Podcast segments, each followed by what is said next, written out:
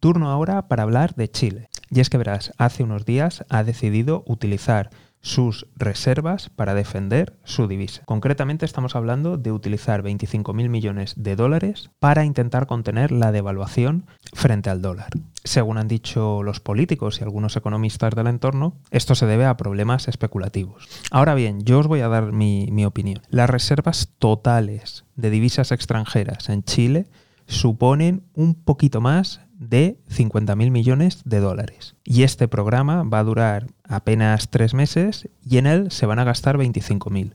Estamos hablando de que se van a pulir el 50% de las reservas en tres meses. Si lo que ha dicho el gobierno es verdad, si la inestabilidad solamente va a durar tres meses, en principio no debería de haber ningún problema. Pero a mí me saltan las alarmas al pensar en gastar el 50% de toda la reserva en intentar, algo así, comillas, comillas, estabilizar tu propia divisa cuando muy probablemente hayan problemas estructurales de fondo. Esto es algo que ha pasado continuamente en economías emergentes que han intentado parar la sangría y al final se han acabado quedando sin reservas. Tenemos ahí los casos más extremos de Sri Lanka, tenemos el caso de Turquía.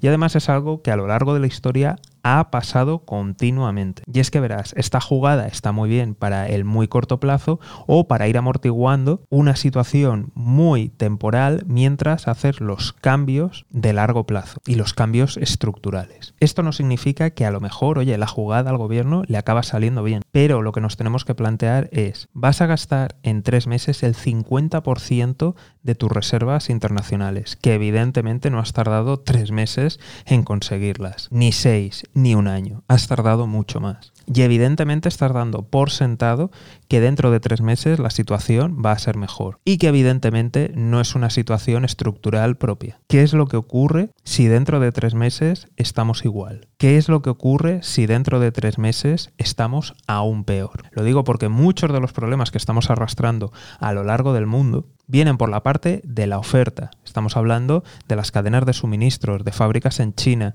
y además estamos hablando de la guerra en Ucrania y de todas sus consecuencias y ramificaciones. ¿Puede ser que en tres meses la política de COVID-0 de China haya cambiado? Perfectamente, puede ocurrir. ¿Puede haberse arreglado la guerra de Ucrania?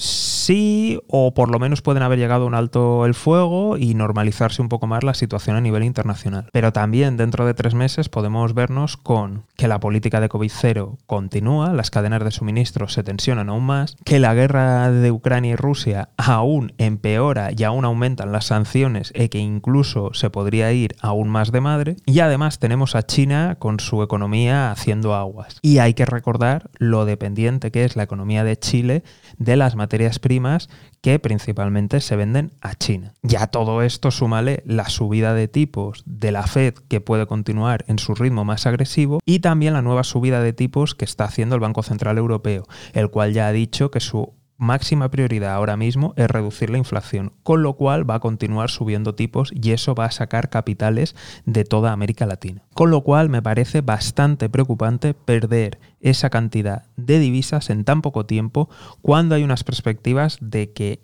aún puede ir a peor